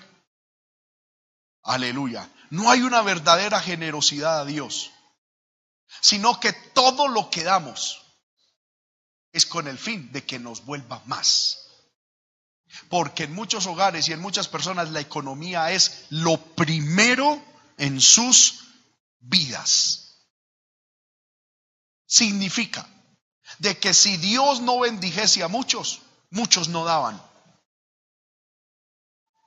así la obra de Dios se extendiera, así la obra de Dios continuara. Si Dios no les da, ellos no dan. Hay gente que da es, hermano, para sostener un liderazgo. Todas estas cuestiones Dios las ponía en mi corazón. Y yo no sé por qué. Quiera Dios que no sea aquí, sino gente que nos vea a través de los medios de comunicación. El Señor me decía, hay gente que da, pero es para tener ellos, para mantenerse, para sostener un liderazgo para sostener cierta posición en la iglesia, para tener cierta cierto status quo en la congregación. Y por eso es que uno escucha que cuando, por ejemplo, se traslada a un pastor, algunos por dentro se sienten defraudados. Ah, pero yo sostuve a ese pastor. Después dicen, no, usted no ha sostenido a nadie. Lo que usted y yo damos es para la obra de Dios. Hay gente que dice, yo que le llené la barriga a ese pastor. Usted estaba dando para sostener algo en su corazón, para algún beneficio. Este hombre hacía lo mismo. Amén. Ahora, la historia termina ahí. Y si vamos al verso 7, cuentan la historia de otro personaje. Había un hombre de Belén de Judá, lejos en Belén de Judá. De la tribu de Judá, este era levita y forastero allí. Es decir, ¿cuál era la función de este hombre cuando nació? Ministrar en el templo. Él en estos momentos estaba en Judá, que era una de las ciudades de refugio para los levitas. Dios lo había establecido. Es decir, estaba en Judá esperando el tiempo en el que Dios lo llamara a servir en el templo. Este hombre partió de la ciudad de Belén de Judá para ir a vivir ¿dónde? donde pudiera. Mira, a mí me gustan mucho esos términos bíblicos. Se salió de allá, según Dios y según la ley de Moisés, habían como 80 ciudades donde los levitas que no tenían tribu y no tenían tierras podían ir a vivir mientras Dios los llamaba a servir en el templo. Pero este muchacho se cansó y dijo, ay, ¿yo qué hago aquí en Judá? Ah, ¿qué cuento? en Belén de Judá, yo me largo. Y donde haya oportunidad, ahí me quedo. No era un hombre movido por principios ni por propósitos, sino por presiones y oportunidades.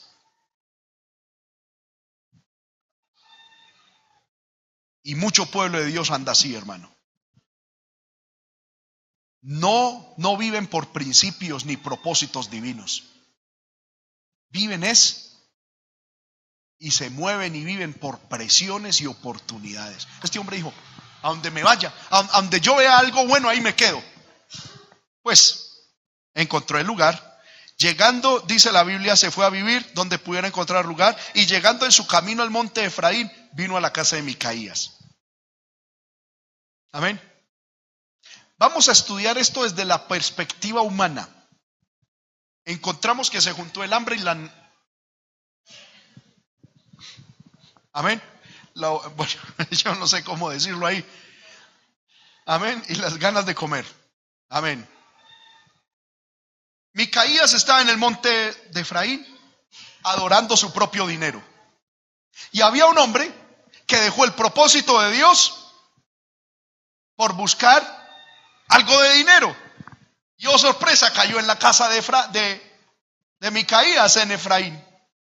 Y Micaías le dijo, ¿de dónde vienes? Y el levita le dijo, soy de Belén de Judá y voy a vivir donde pueda encontrar lugar.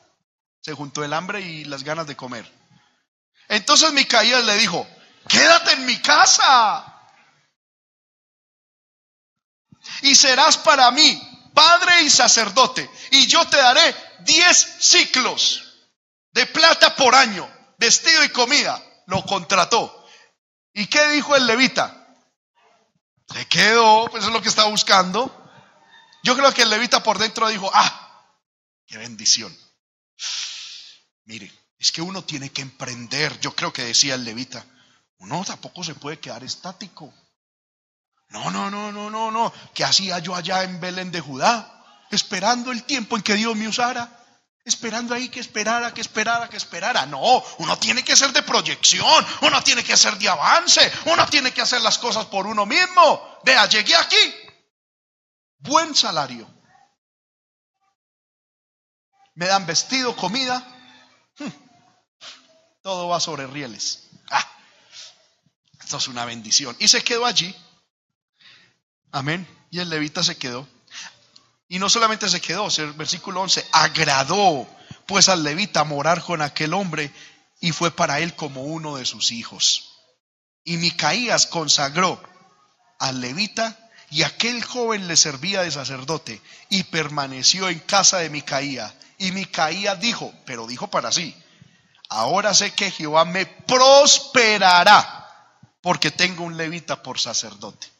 ¿Cuál era, qué es lo que estaba moviendo todo este suceso? Plata. Muy bien. Ahí parece que termina la historia. Pero yo le voy a dar fin a la historia. Rápidamente, hermano. Usted se está durmiendo, pero yo estoy tremendamente emocionado aquí predicando la palabra, sabiendo qué va a pasar. Y para resumirle, le voy a decir lo siguiente. ¿Qué le pasó al levita? Miremos, capítulo 19. Yo le invito a que lo lea en su casa para resumirle. ¿Qué pasó? Que el levita cuando vio aquella estabilidad económica, que le pagaban un sueldo fijo, vestido, comida y que cayó en gracia en aquella casa, dijo, hombre, ¿yo qué puedo hacer más? ¿Qué aspira un joven cuando encuentra cierta estabilidad? Casarse. Y este hombre le dio lo mismo, cuando encontró cierta estabilidad, que le pagaban diez mil ciclos de plata por año, vestido y comida, y que había quedado como parte de la familia, se devolvió para Belén de Judá y allá consiguió mujer. Amén. Y se la trajo a vivir al monte Efraín en la casa de Micaías. Y dice la Biblia que cuando se la trajo, ella moró allá. Me llama la atención esto. Pero el versículo 2 dice, su concubina le fue infiel y se fue de él a casa de su padre, a Belén de Judá, y estuvo allá durante cuatro meses. Esa mujer como que dijo, oiga, yo, este, ¿qué, estoy haciendo acá? Yo vengo de, de una familia sacerdotal y este hombre llegó aquí y fue a ponerme a adorar la plata, no a Jehová. Y se devolvió.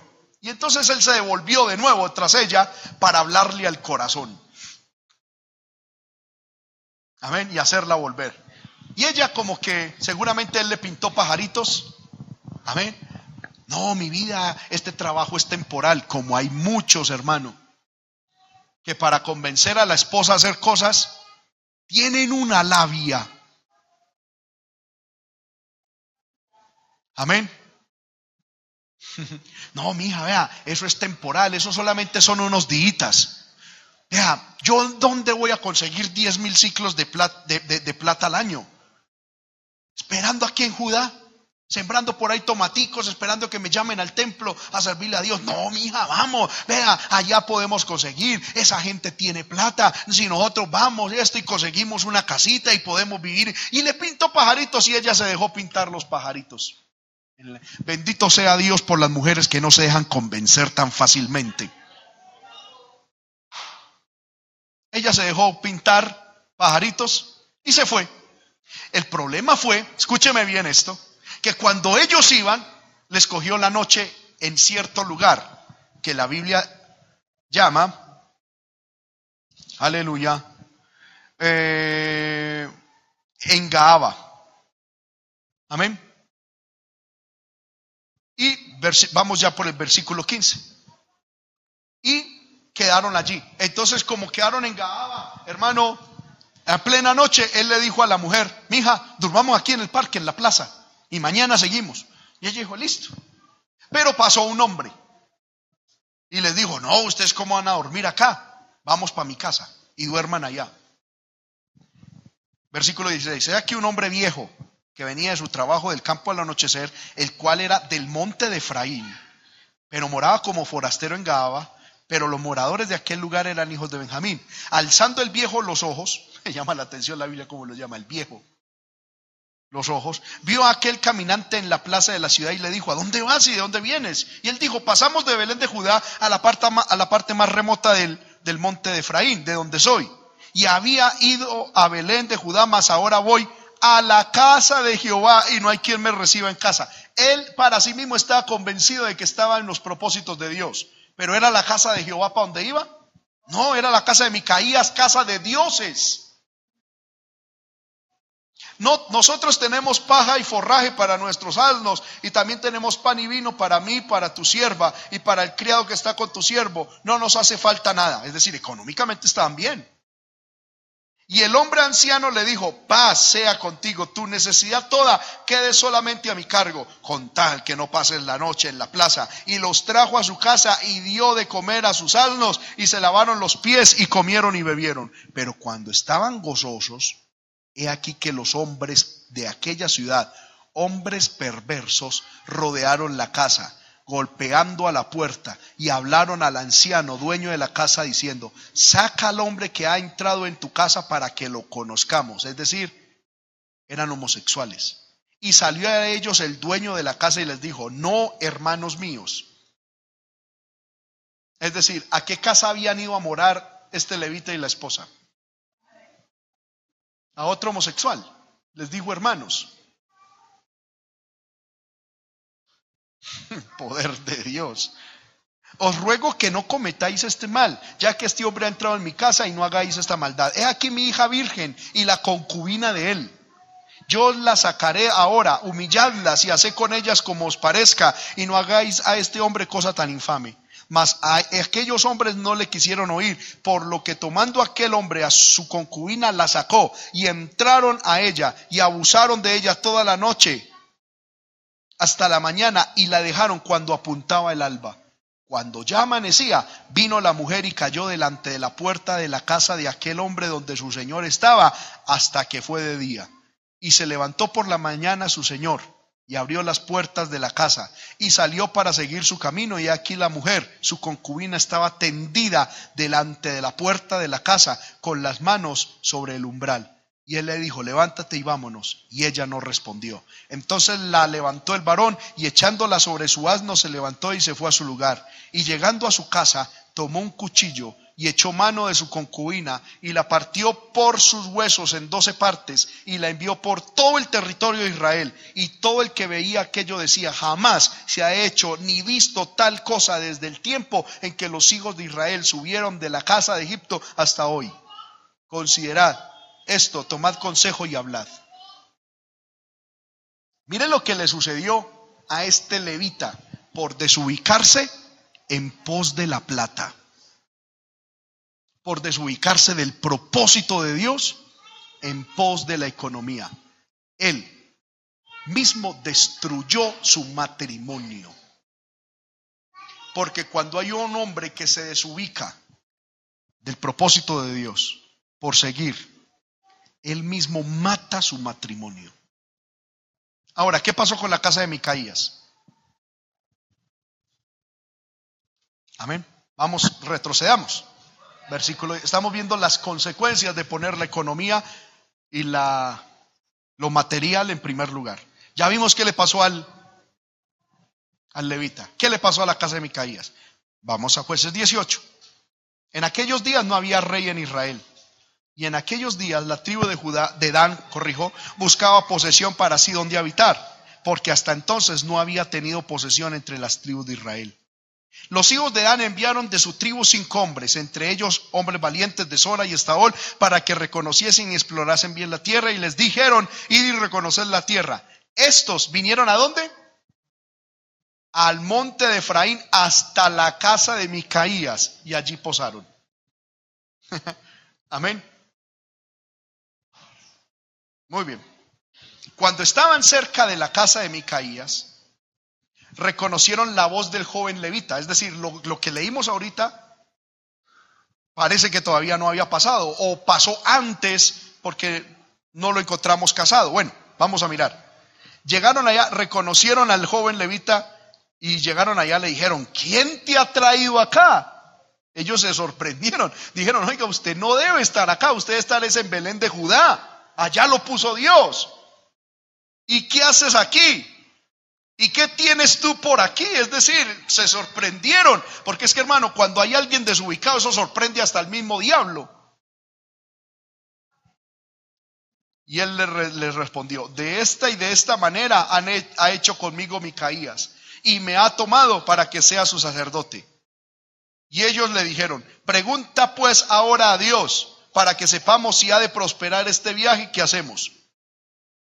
Y el sacerdote le respondió, id en paz delante de Jehová que está eh, delante de Jehová está vuestro camino en que andáis. La Biblia no dice que consultó. La Biblia simplemente dice que le respondió. ¿Qué va a ponerse a consultar un tipo que se vende por dinero? Amén. Dios no le habla a ese tipo de personas. Entonces ellos, él le dijo, vaya, vayan, Dios va delante de ustedes, como mucho falso profeta que se vende por dinero. Lo único que trae es profecía de prosperidad. Vaya, vaya, victoria, hágale para adelante. Entonces aquellos cinco hombres salieron y vinieron a Lais y vieron que el pueblo que estaba en ella estaba seguro, ocioso y confiado, conforme a la costumbre de los de Sidón, sin que nadie en aquella región les perturbase en alguna cosa, ni había quien poseyese el reino, y estaban lejos de los sidonios y no tenían negocios con nadie. Volviendo pues ellos a sus hermanos en Sora y Estaol, sus hermanos les dijeron, ¿qué hay? Y ellos respondieron, Levantam, levantaos, subamos contra ellos, porque nosotros hemos explorado la región y hemos visto que es muy buena, y vosotros no haréis nada, no seáis perezosos en poneros en marcha para ir a tomar posesión de la tierra. Cuando vayáis, llegaréis a un pueblo confiado y a una tierra espaciosa, pues Dios la ha entregado en vuestras manos, lugar donde no hay falta de cosa alguna que haya en la tierra. Entonces salieron de allí todos los de la tribu de Dan de Sora y de Estaol, 600 hombres de la familia de Dan armados de, armados de armas de guerra. Fueron y acamparon en Keriangerín, en Judá, por lo cual llamaron a aquel lugar el campamento de Dan hasta hoy. Está al occidente de Kirianjerín. Y de allí pasaron a dónde? al monte de Efraín y vinieron hasta la casa de Micaías. Es decir, a la casa de Micaías, que era casa de dioses, le llegó un ejército armado. Muy bien. Entonces aquellos cinco hombres que habían ido a reconocer la tierra de Lais dijeron a sus hermanos, ¿no sabéis que en estas casas hay efod, terafines y una imagen de talla y de fundición? Mirad por tanto lo que habéis de hacer. Cuando llegaron allá, vinieron a la casa del joven levita, en casa de Micaía, y le preguntaron cómo estaba. Y los seiscientos hombres que eran de los hijos de Dan estaban armados de sus armas de guerra a la entrada de la puerta. Usted imagínese, hermano, a la puerta de su casa, 600 hombres armados hasta los dientes. Amén. Que no iban a jugar muñecas, hermano. Eran hombres diestros en la guerra. 600 ahí en la puerta de su casa, imagínese. Ahora, subieron los cinco hombres que había ido a recorrer la tierra y entraron allá y tomaron la imagen de talla. ¿Qué le hicieron a Micaías? Le quitaron la imagen de talla, el efod, los terafines y la imagen de fundición, donde había metido la platica. Se lo llevaron. Mientras el sacerdote estaba a la entrada de la puerta con los 600 hombres armados de armas de guerra. Entrando pues a aquellos en la casa de Micaías, tomaron la imagen de talla, el efod, los terafines y la imagen de fundición. Y el sacerdote salió a decirles, ¿qué hacéis vosotros? Y ellos le dijeron, calla, pon la mano sobre tu boca y vente con nosotros, para que seas nuestro padre y sacerdote. Es mejor que seas tú sacerdote en casa de un solo hombre que de una tribu y familia de Israel.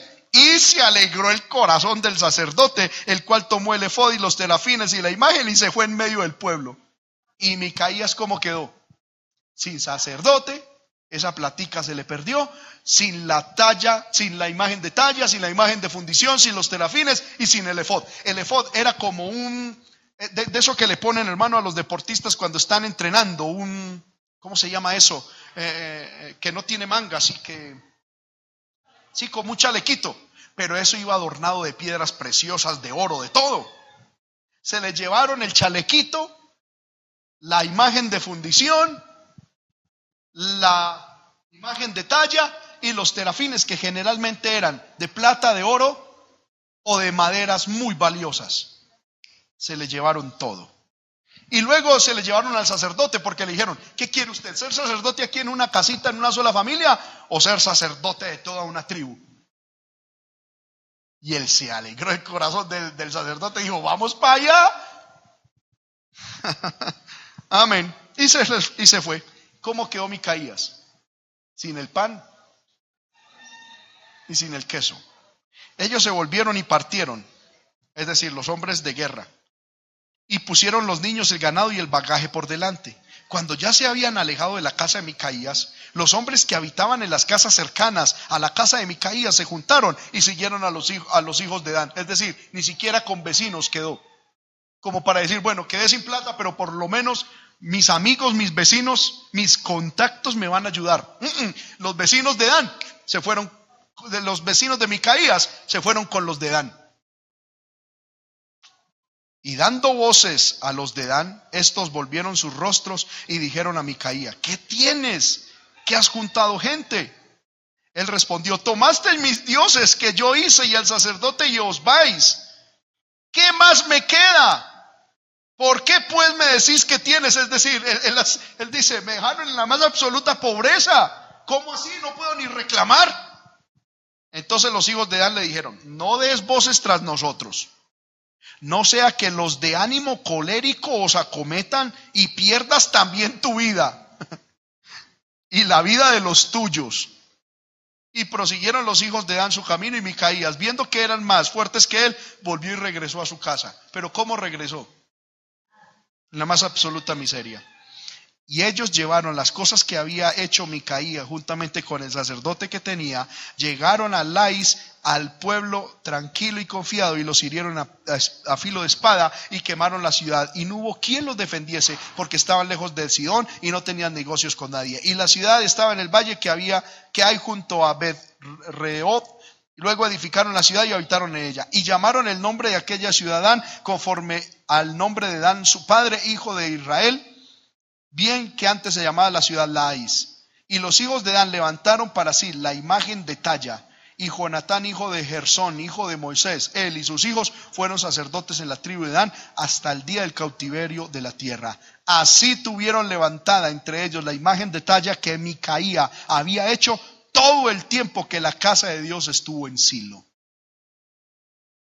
Escuche bien, no solo lo perdió todo, sino que por poner la economía y las cosas materiales en primer lugar en su casa, eso trascendió y en la historia trascendió para que esos ídolos y esa forma de pensamiento adorando el dinero fuera la causa, porque se me fue el tiempo para leerlo, hermano, que en el libro de los profetas mayores dicen que la causa por la cual Dios enojó contra la tribu de Dan fue que todavía tenían siglos después la imagen de Micaías. Mire las consecuencias de una persona poner lo material en primer lugar en su casa. Acaba con todo. Pero cuando uno honra a Dios, cuando uno, hermano, alaba al Señor, sirve a Dios y confía en Él, la bendición de Dios viene.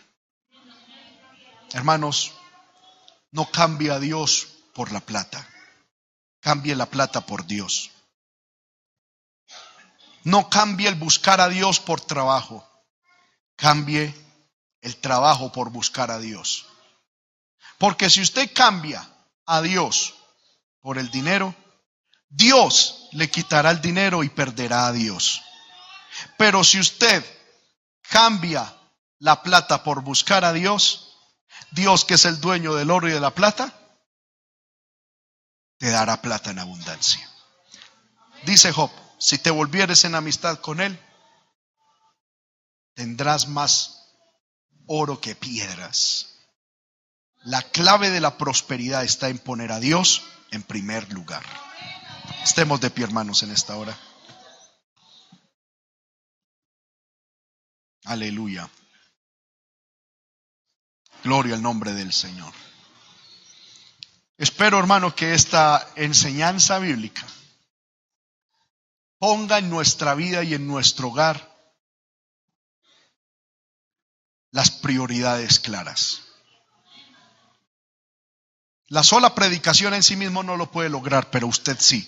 Si usted ha escuchado esta palabra y usted sabe que es palabra de Dios, ahí donde usted está, hermano, hable con el Señor. Si usted como Micaías ha puesto la parte económica en primer lugar, si usted se goza o se desespera rápidamente con la parte económica, si usted piensa y habla mucho de la parte económica, su casa es casa de dioses.